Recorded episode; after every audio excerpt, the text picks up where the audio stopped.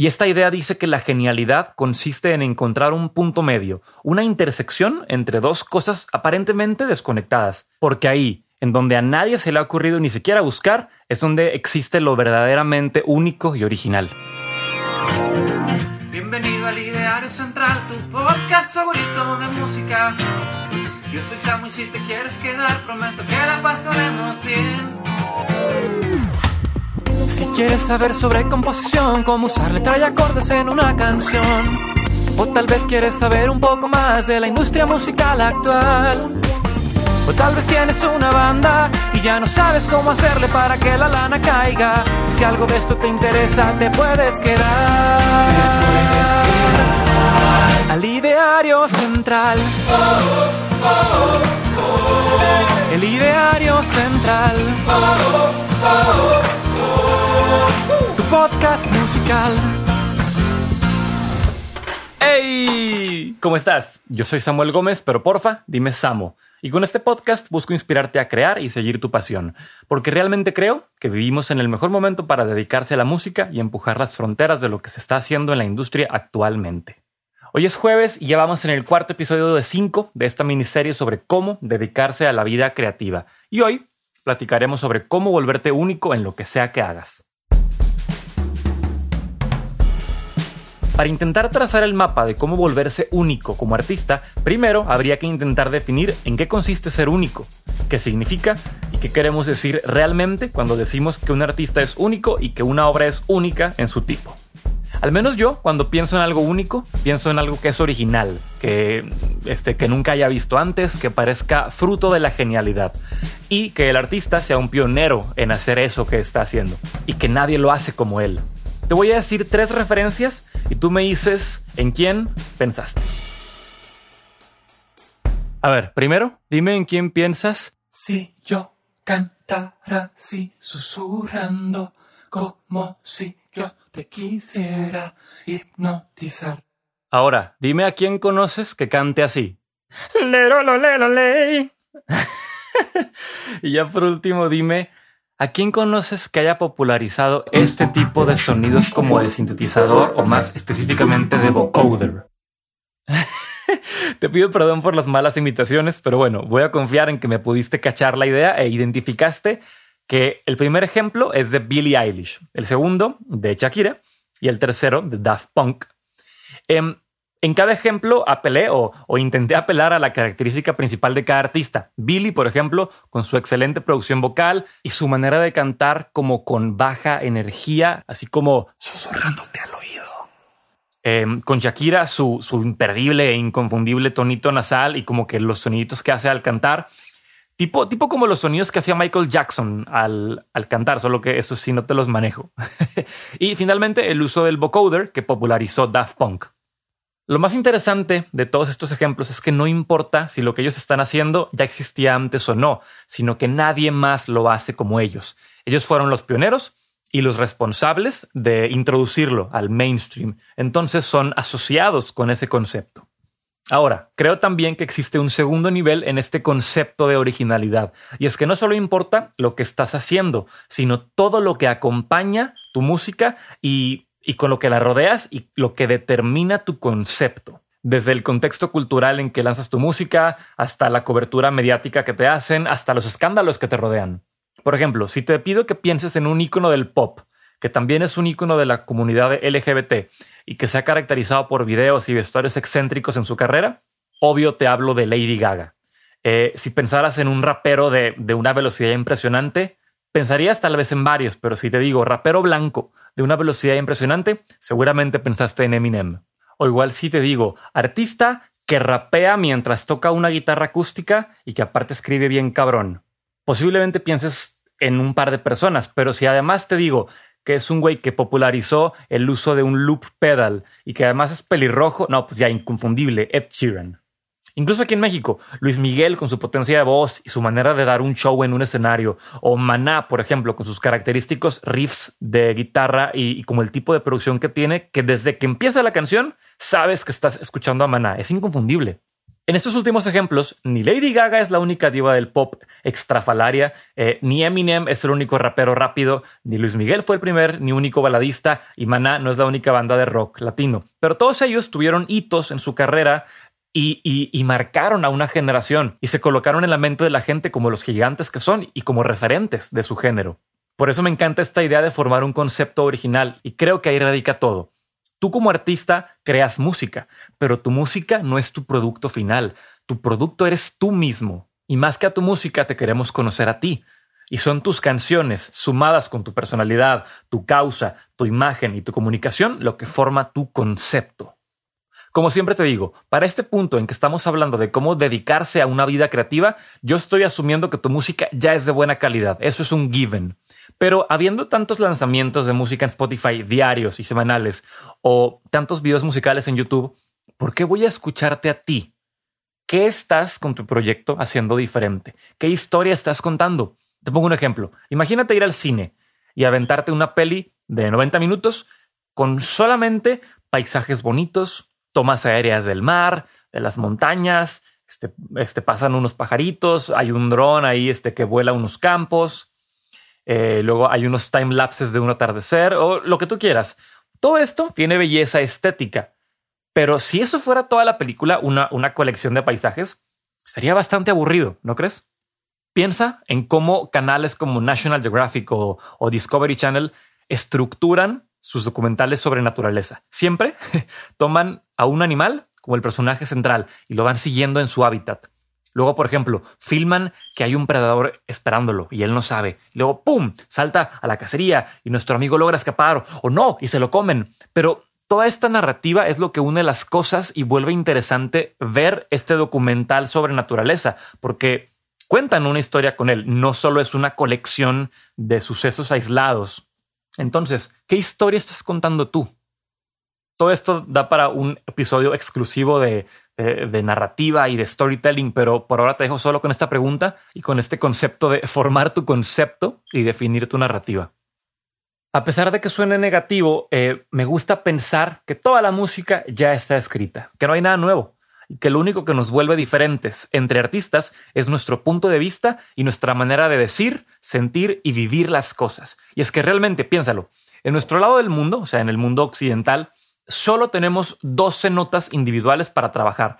12 notas y es todo. Ese es nuestro alfabeto. Con eso tenemos, o sea, son, son las únicas herramientas que tenemos para comunicar todo lo que queremos comunicar en cuanto a melodías, em, armonía, todo.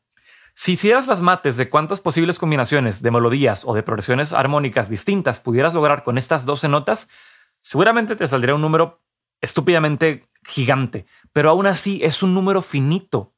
Es un número que empieza y termina. Todo ya ha sido escrito y no hay nada nuevo por escribir, pero nadie va a poder decir las cosas como tú las dirías. Nadie va a poder sentir las cosas como tú las sientes. Y en eso consiste tu originalidad y lo que te vuelve único, porque tú y yo y cada quien hemos vivido diferentes eh, sets únicos de circunstancias, educación, relaciones, viajes, traumas, etc. Kirby Ferguson tiene una idea que me encanta. Él dice que todo es un remix. De hecho, tiene una serie de videos hablando de este tema en su página web y en YouTube, te los recomiendo mucho. Em, todo es un remix. Y además de que tu punto de vista es lo único que realmente te pertenece, el único otro recurso que tienes para ser original y ser único radica en tu capacidad de mezclar las referencias que tienes en la cabeza y crear algo nuevo con ellas. Contrario a las matemáticas, donde 1 más 1 es igual a 2, en la creatividad 1 más 1 es igual a 3 o a 4 o al número que tú quieras. Porque si yo consumo dos diferentes artistas o bandas y me dejo influenciar por ellos al momento de crear algo, el resultado no va a ser la suma de A más B, o sea, AB, sino C. Algo completamente nuevo porque yo mismo voy incluido en la suma de estos factores.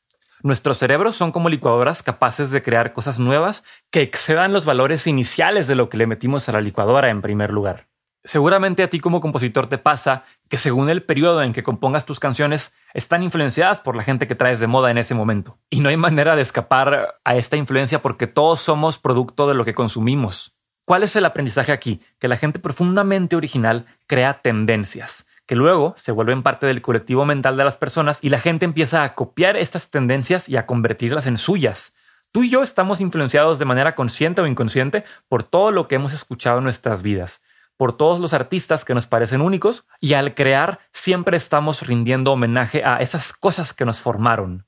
Y el resultado siempre que tú o yo escribamos una canción, por ejemplo, influenciados por dos artistas que traemos de moda, el resultado no va a ser solamente uno más uno, sino un ente nuevo, porque el estilo del Samo o el estilo tuyo también van metidos ahí en la mezcla en medio. Y lo mágico es que en este ejercicio del 1 más 1 igual a 3 es donde se terminan creando las cosas verdaderamente revolucionarias que nunca se han visto. Entonces, ¿cómo puedes ejercitar tu licuadora mental? El mejor consejo que se me ocurre es consume mucho y variado. No puedes crear sin antes haber consumido y haber sido inspirado por algo, porque sin eso no tendrías idioma ni estilo. Todo el arte que creamos tiene su origen en las cosas que formaron nuestro criterio de lo que nos gusta y lo que no. Al crear, tomamos referencias de lo que nos gusta y las replicamos y nos alejamos de sonar como las cosas que no nos gustan.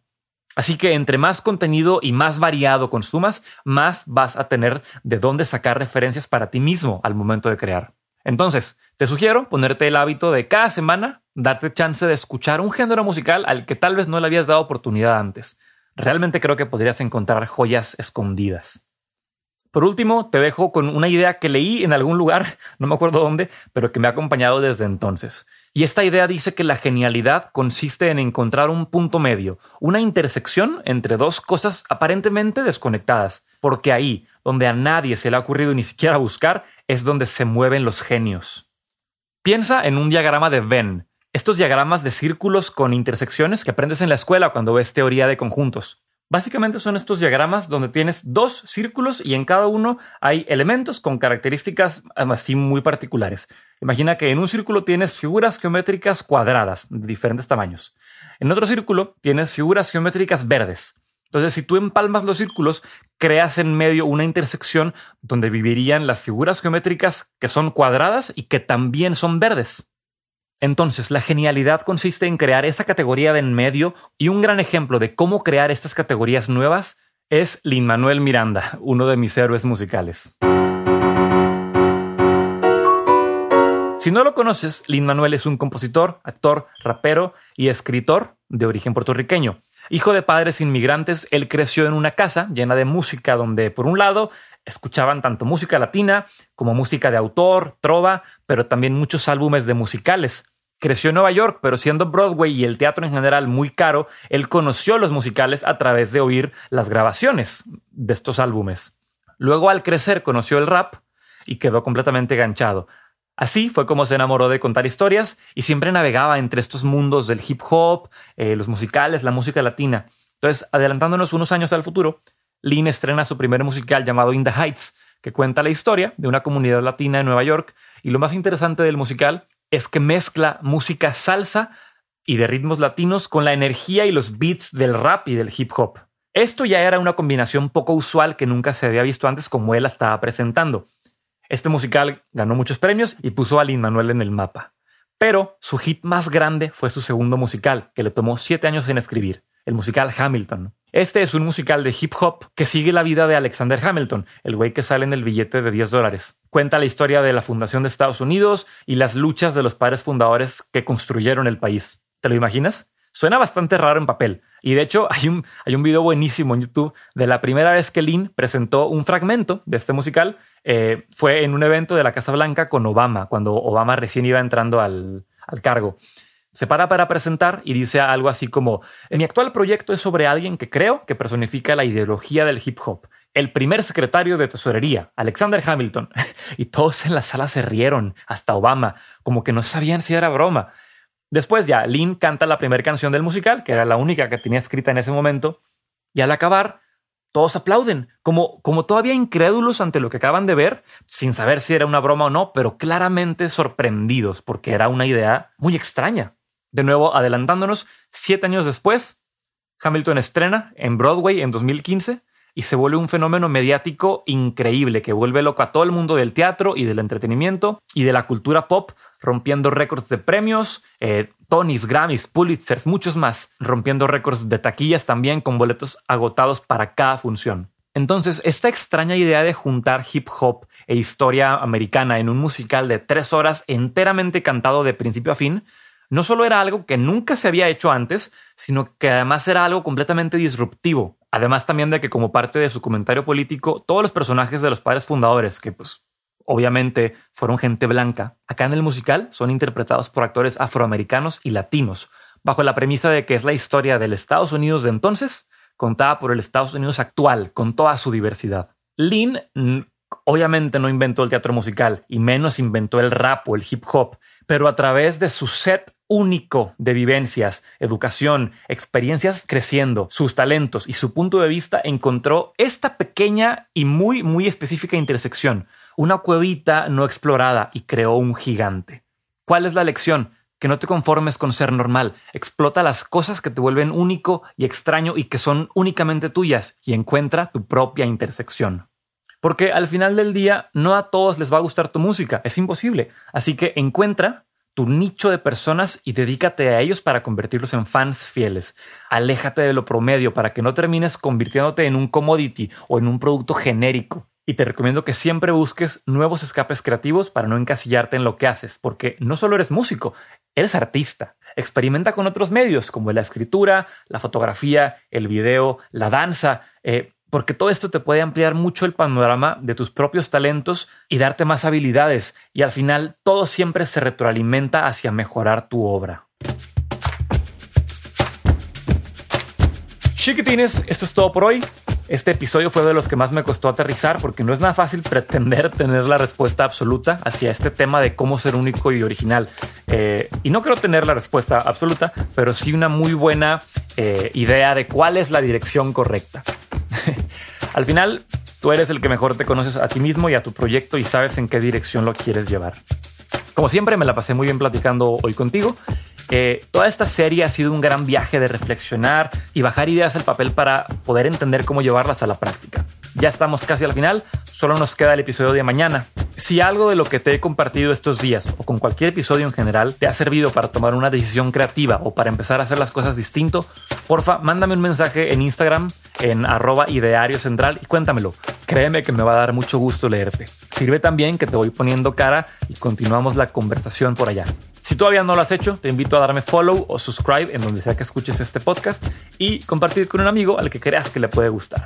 Te veo mañana, chiquitín, para platicar sobre la importancia de enseñar lo que sabes como una manera de cerrar tu ciclo creativo. Gracias por escuchar. Sobres. Oh, oh, oh,